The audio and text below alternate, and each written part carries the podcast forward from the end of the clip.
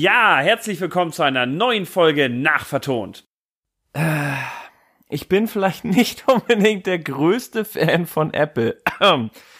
Ich hatte ein iPhone und ich hab's gehasst, wie man permanent, wirklich permanent vorgeschrieben bekommt, wann man etwas wie zu tun hat. Möchte man Musik auf sein iPhone packen? Über iTunes. Will man überhaupt irgendwas mit seinem tollen Smartphone machen? Über iTunes. Und wenn man auch nur im geringsten, ja auch nur geringsten irgendetwas selber ändern will, vielleicht den Akku oder sonst was, schick es zu Apple. Denn du darfst nicht entscheiden, welchen Akku du benutzt oder wann du ihn überhaupt wechseln möchtest. Alles entscheidet für dich Apple. Ah, die Firma, die alles weiß.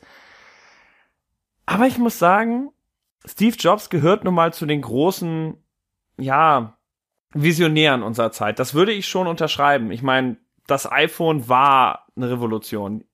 Steigt in irgendeinen Bus, geht durch die Straßen, jeder hängt mit seinem Smartphone ab und das ist nun mal etwas, das er definitiv er so auf den Weg gebracht hat. Insofern ein Film über Steve Jobs, kurz genannt Jobs, äh, macht da schon eine Menge Sinn, weil es eine interessante Figur ist, über die man vieles zeigen kann, über die man auch nicht alles weiß.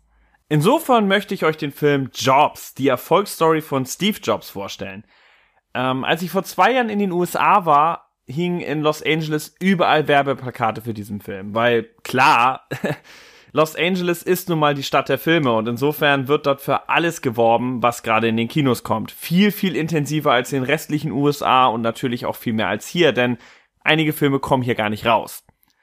Und das trifft eben auf Jobs zu. Jobs war nicht so erfolgreich in den USA und ist deswegen hier gar nicht erst in die Kinos gekommen, was schade ist, weil ich wäre vielleicht sogar für diesen Film ins Kino gegangen, weil ich das Konzept großartig fand. Nicht das Konzept, die Figur Steve Jobs irgendwie zu huldigen, sondern einfach mal einen Film, einen hochwertig gemachten, teuer produzierten Film zu sehen, der die Entwickler der späten 70er und die Tüftler der frühen 80er zeigt. Denn ich habe das Buch Volkscomputer gelesen, herausgegeben von Winnie Forster, was in meinen Augen genau das aufgegriffen hat, diese Pionierstimmung, die einfach damals geherrscht hat. Wer mal irgendwie sich für Retro-Technik interessiert hat und dergleichen. Also ich bin ja im Circuitboard seit fünf Jahren, da ist das ja quasi das Nonplusultra. Und mit diesen Leuten mal in Kontakt getreten ist, diesen Entwicklern, diesen kreativen Köpfen, die ähm, auf die Idee kommen, jeder Konsole RGB zu verpassen und ähnliche coole Geschichten. Der merkt, das sind immer kreative Geister, immer Leute, die sich, die ein Problem sehen, die etwas für sich besser machen wollen und sich mit ihren Lötkolben ransetzen und es verändern. Und die Vorstellung, dass es mal eine Zeit gab, wo diese Leute aus der Garage heraus quasi die Welt verändern konnten. Dass man einfach als normaler kleiner Ingenieur die Möglichkeit hatte, etwas anders zu machen. Das fasziniert mich. Denn diese Leute sind heutzutage wieder normale Tüftler, die für sich daheim nette, coole Sachen machen, aber keine große Bedeutung in dem Sinne mehr haben, weil die Computertechnologie unserer Zeit kommt von den ganz, ganz großen äh, Firmen wie Apple, Microsoft, HP und so weiter. Insofern, diese frühe Pionierphase ist so nicht mehr gegeben. Und der Film glorifiziert sie. Er zeigt äh, Atari, was ich toll finde. Er zeigt, wie Steve Jobs dort tätig ist bei Atari und dort am Rumentwickeln ist. Er hat zwar drauf, aber er ist nicht so gut. Und ohne Steve Wozniak, seinem Freund, schafft er es auch nicht, äh, das Spiel, ich glaube, Breakout? Also es sah für mich aus wie Breakout, äh, das Spiel Breakout von Bugs zu befreien. Ashton Kutscher spielt in diesem Film Steve Jobs. Ich muss sagen, ich mag weder Apple noch Ashton Kutcher. Aber die Kombination funktioniert. Äh, denn tatsächlich muss ich einräumen, Ashton Kutcher ist an sich gar nicht mal ein schlechter Schauspieler. Ich mag einfach nicht seine Rolle in Two and a Half Man. Ich finde, Charlie Sheen hat das weitaus interessanter und lustiger rübergebracht. Und naja, ich weiß nicht, ich habe bisher einfach eine Menge Filme mit ihm gesehen, die wahnsinnig schlecht waren. Das heißt ja nicht unbedingt, dass der Schauspieler schlecht sein muss. Er wählt sich nur halt nicht die richtigen Rollen. Er sieht aber aus wie Steve Jobs. Das muss man ihm anrechnen. Also man hat sehr häufig im Film Szenen benutzt, die offensichtlich berühmte Steve Jobs Bilder nachmachen, wie zum Beispiel, wo er vor dem Sync-Plakat ist und auf dem Tisch äh, drauf liegt. Szenen, wo er seine Vorträge hält, wo er den iPod vorstellt und man merkt, dass man diese ikonisch gewordenen Szenen, die man aus Internetbildern und so weiter auch kennt, dass sie die nachzuahmen versucht haben. Und das ist ihnen, finde ich, auch gut gelungen. Also, es ist so, dass äh, Ashton Kutcher überzeugend Steve Jobs spielt. Er sieht aus wie er in den Szenen, man hat ihn wunderbar zurechtgemacht und es ist glaubwürdig. Man hat ja manchmal so das ähm, Problem, wenn man so Filme um historische Figuren macht, und da er nun tot ist, kann man ja von einer historischen Figur sprechen, dass man, ja, dass die Figur mal aussieht wie jemand, der sich verkleidet hat als diese Figur. Gerade wenn es halt eine Figur ist, von der Filmmaterial existiert und die nicht irgendwie aus dem 18. oder 19. Jahr, äh, frühen 19. Jahrhundert stammt, sondern eben tatsächlich äh, aus unserer heutigen Zeit, dann weiß man ja immer, wie die Figur in echt ausgesehen hat, hat sie auch in bewegten Bildern gesehen und man vergleicht. Und häufig ist es dann so, naja, sie ist nicht wirklich Marilyn Monroe oder naja, er sieht so ungefähr aus wie Kennedy, aber nicht wirklich, nur die Haare hat man gut hingekriegt. Hier ist es so, Ashton Kutcher looks apart, wie man so schön sagt. Also man glaubt es ihm. Man glaubt ihm, dass er diese Rolle also man sieht vollkommen in ihm die Figur Steve Jobs und das ist das, was mir, was mir gut gefallen hat. Ich habe nicht die ganze Zeit gedacht, das ist Ashton Kutcher, der da rumläuft, sondern ich habe ihn in seiner Rolle gesehen. Das ist eine sehr gute Sache, die entweder ein großartiger Schauspieler jedes Mal rüberbringen kann oder die halt funktioniert, wenn der Schauspieler es tatsächlich schafft. Einerseits, er sieht halt so aus und andererseits, er schafft es auch einigermaßen die Gestiken und die Sprache und so weiter. Das ist hier, finde ich, gut gelungen. Was nicht gelungen ist, ist, dass man diesen Film versucht hat, fürs breite Publikum interessant zu machen. Ich finde den gesamten Anfang des Films, so sie am Apple I und dann am Apple II arbeiten, gelungen. Ich kann mir richtig vorstellen, wie die Jungs damals in der Garage saßen. Sie haben es im Originalhaus gedreht, in dem er aufgewachsen ist. Dadurch wirkt es auch nicht so Filmset-mäßig. Es war alles sehr aufgeräumt, aber es sieht eben aus wie eine Bude, wo Studenten abhängen, eine Garage, in der Studenten irgendwas basteln der Film hat eine zu Beginn eine unheimliche Authentizität und das hat mir wahnsinnig gut gefallen. Dummerweise nur ist der Film nicht frei von Glorifizierung von Steve Jobs und das kotzt einen an. Man sieht ihn mit den hübschesten Frauen rummachen, deren Namen nie genannt werden. Man äh, sieht direkt eine Szene, wie er äh, Wozniak bescheißt, indem er ihm sagt, oh, dieser Atari-Job bringt nur 5000 er bringt nicht 5000 Dollar, sondern er bringt nur 700 und deswegen gibt er nur die Hälfte. Das ist eine fiese Szene. Die Szene wird auch gezeigt, das finde ich auch gut. Aber sie wird nicht kritisch hinterfragt im Film. Ja, er ist halt ein Arsch gegenüber Wozniak gewesen, aber hey, er ist ein Visionär. Und eine andere Szene, die noch viel, viel dramatischer ist, ist, wo er seine Frau wegschickt, äh, Freundin, Entschuldigung, weil sie schwanger geworden ist und sich weigert anzunehmen, dass das sein Kind ist. Das wird mehrfach gezeigt. Und es wird auch die Parallele aufgebaut, dass er selber äh, es deprimierend findet, dass er einfach weggegeben wurde als Kind, als Adoptivkind. Und in dem Sinne, in dem Sinne wird die Parallele dazu aufgestellt, wie brutal er mit seinem eigenen Kind umgegangen ist. Aber später im Film liegt seine Tochter einfach bei ihm auf dem Sofa, sie verstehen sich gut und was soll's? Das ist eben das Problem. dass der Film konzentriert sich nicht auf sein Privatleben, zeigt es aber in Facetten und es wird dadurch völlig unverständlich. Wenn man nicht die Person kennt und nicht ein bisschen was über sie gelesen hat, kann man dem Film größtenteils überhaupt nicht folgen, was sein Privatleben angeht. Weil die Namen seiner Frauen werden nie genannt. Er hat halt irgendwie eine Freundin, dann macht er mit einer anderen rum im College und dann äh, später hat er irgendwie eine Ehefrau und seine Tochter wohnt damit. Die Namen dieser Person werden nie genannt, das heißt, man hat null Ahnung, ist das jetzt die Frau, die gleiche Frau, haben sie einfach die Schauspielerin gewechselt, damit sie älter aussieht? Hat er zwischendurch andere Frauen gehabt? Hat er mehrfach gehalten? Keine Ahnung, man kann anhand des Films sein Privatleben überhaupt nicht verfolgen. Wie gesagt, das ist auch der Teil, wo ich finde, wo der Film echt schwach wird. Genauso, viele witzige Sachen werden nicht erklärt, wahrscheinlich um die Glorifizierung betreiben zu können. Zum Beispiel haben Wozniak und Steve Jobs äh, am Anfang ein Gerät gebaut, eine Blue Box, mit der das Geräusch imitiert wird, was eingespielt wird, um frei telefonieren zu können. Ja, damit hat man die Telefon äh, Telefongebühren quasi geprellt. Warum wird nicht gezeigt, dass sie dieses Ding gebaut haben? Das war ziemlich clever und genial. Naja, weil es halt nicht in die Geschichte von Apple passt, ne? Denn Steve Jobs steht natürlich dafür, den legalen Weg zu nehmen und teuer alles bei Apple zu kaufen und nicht irgendwie illegale Wege zu wählen. Das würde Apple garantiert nicht ins Konzept passen, wenn das äh, jetzt groß publik gemacht wird, dass Steve Jobs am Anfang dafür stand, selbstverständlich auch Techniken zu klauen und auch über Hacking kostenlos sich irgendwelche Services zu holen. Das ist ja genau das, was Apple heutzutage nicht will. Und das ist auch so eine ganz witzige Sache in dem Film.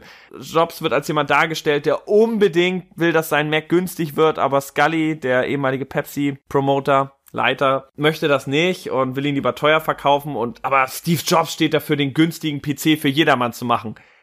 Witzig, weil das ist überhaupt nicht das, was Steve Jobs in den 90ern vertrieben hat. Steve Jobs war eigentlich der, lasst uns gleiche Technik nehmen, sie nur ein bisschen schicker designen und für viel, viel teurer verkaufen als die Konkurrenz. Das ist auch das, was bis heute Apple auszeichnet ein einziges Mal, finde ich, mit dem iPhone haben sie dabei tatsächlich was Neues geschaffen. Das, der iPod zum Beispiel quasi präsentiert als Steve Jobs. Was er gemacht hat, gab es vorher nicht. Auch in dem Making of der Blu-ray, die ich mir geholt habe, die nebenbei bemerkt kein Making of enthält, sondern nur einen kurzen Zusammenschnitt aus Filmszenen und Interviews. Keine einzige Szene, wo man sieht, wie sie mit Kameras unterwegs sind oder wie sie was gedreht haben. Mit anderen Worten, es ist kein Making of. Das war ziemlicher Beschiss. Nur um auf die Blu-ray-Rückseite Making of schreiben zu dürfen. Es wird beispielsweise nicht gezeigt, dass die Idee für Lisa nicht einfach ihm aus den Fingern entsprungen ist, sondern dass sich das sowohl Microsoft als auch Commodore und so weiter abgeguckt haben von einer anderen Firma, die bereits Netzwerke hatte und eine grafische Benutzeroberfläche. Apple hat das dann adaptiert mit Lisa und das recht erfolglos, weil die Maschine viel, viel zu teuer war. Das wird nicht gezeigt. Man hat immer den Eindruck, es kommt alles aus von diesem brillanten Mann, der das quasi immer aus dem Nichts herausgegriffen hat. Aber gut, okay. Wenn man den Fokus auf Apple halten will, mag das ja okay sein. Äh, es wird dann auch noch sehr viel Zeit im Film für den Machtkampf aufgebraucht, äh, der dann letztlich Jobs aus seiner eigenen Firma gedrängt hat. Ich denke, menschlich ist das auch hochinteressant.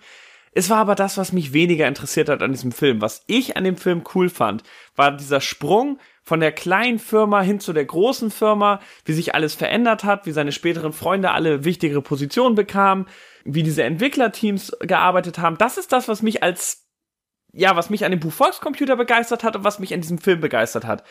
Wow, wäre das geil, wenn man Commodore auf diese Weise verfilmen würde. Nur das Dumme ist, da hast du halt keinen jungen, äh, gut aussehenden, rebellischen Steve Jobs, den man halt darstellen könnte in einem Film. Ich meine, Jack Tramiel oder dergleichen, die will keiner in einer Hauptrolle in einem Film sehen. Du brauchst immer junge, hübsche, rebellische Menschen. Das ist das, was Kino macht. Deswegen wird man Commodore wahrscheinlich nie aufwendig verfilmen. Wobei das auch eine wunderbare Story wäre. Und für mich persönlich wäre das halt hochinteressant, weil es ist eben genau das, was mich interessiert. Commodore und seine Geschichte. Ich meine, es gibt hier ja so eine Sendung, die nennt sich Floppy Fans, wo ich ja dieser Leidenschaft auch komplett fröne.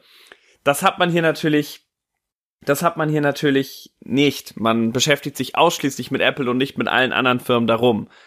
Äh, ich glaube, dass Paint geklaut hat von Apple wird nur ganz am Rand thematisiert und das war's. Da wird Bill Gates genannt, aber nicht gezeigt. Äh, Nolan Bushnell wird einmal erwähnt, aber nicht gezeigt. Es ist eben alles auf Jobs zugeschnitten. ja. Kritik am Film, wie gesagt, einerseits finde ich diese ganzen äh, Sexszenen, die sie eingebaut haben mit Ashton Kutcher, ja, es muss sein, weil es ist Ashton Kutcher und alle Frauen müssen auf ihn fliegen, die am Anfang so gezeigt werden, sind ein bisschen out of place, meines Erachtens, die gehören da nicht unbedingt rein. Sie passen auch nicht zu der Figur Steve Jobs und zum gesamten drumherum, aber man braucht solche Szenen offensichtlich, um einen Film zu vermarkten.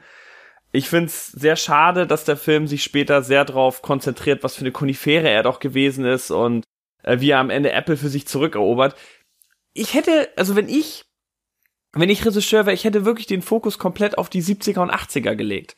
Wirklich nur gezeigt, wie er dieses Unternehmen zu etwas gemacht hat, wie er bis zum Mac gekommen ist. Mehr, finde ich, muss es nicht sein. Der Rest hätte reiner Ausblick sein können. Die 90er und so weiter, das ist nicht so spannend.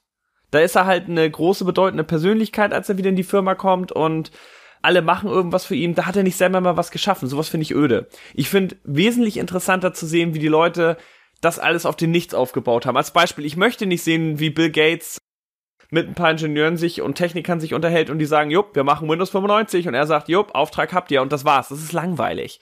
Sondern man will Bill Gates sehen, wie er selber noch am Schrauben ist und selber noch Basic programmiert hat und DOS. Das ist das, was man sehen will. Man will sehen, wie diese Leute aus dem Nichts etwas gemacht haben.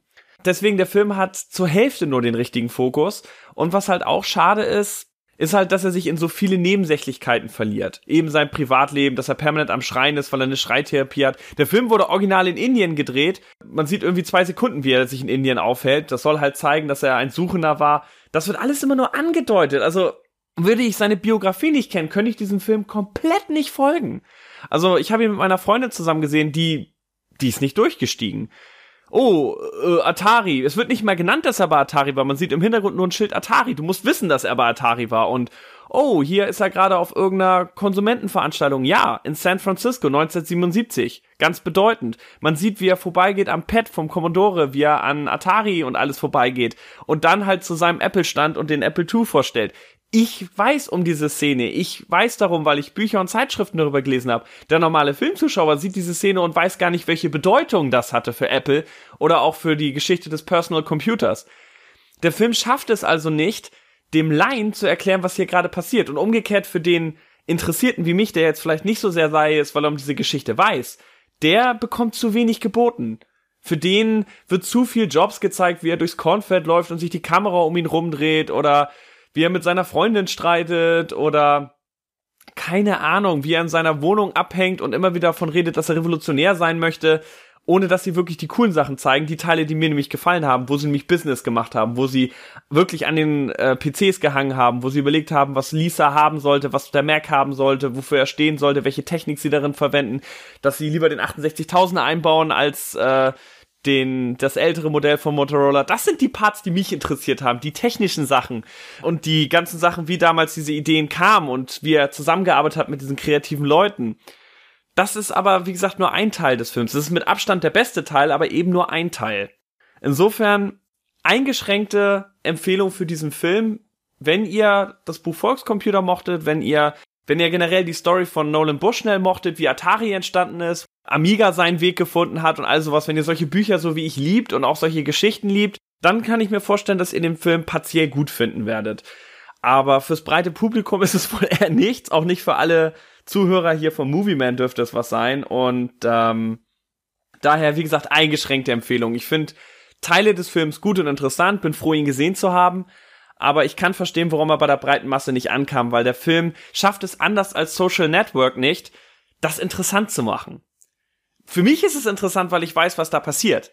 Für einen Außenstehenden ist es das nicht. Bei Social Network, du musst nicht kapieren, wie die technischen Details von Facebook funktionieren. Sie haben es einfach geschafft, die Geschichte um Facebook interessant zu machen und die Bedeutung, die Zuckerbergs Idee hatte für für die Welt. Das gelingt hier immer nur so teilweise. Man begreift eigentlich gar nicht wirklich, wie bedeutend der Apple II für seine Zeit war. Oder äh, wie wichtig damals diese Pionierleistung war. Ich finde, das kommt nicht richtig rüber, sondern er ist halt bei irgendeiner Veranstaltung und stellt was vor, er hat mit Computern offensichtlich zu tun, er bastelt an vielen Dingen, redet immer, wie revolutionär da ist, dann wird immer ein paar Sekunden ein Computer gezeigt und das war's. Für einen Außenstehenden, glaube ich, absolut nicht eindrucksvoll. Insofern, schaut den Film Jobs, macht euch selber ein Urteil darüber und ähm, ja, ich schneide das hier gerade an einem Windows-PC. Macht's gut.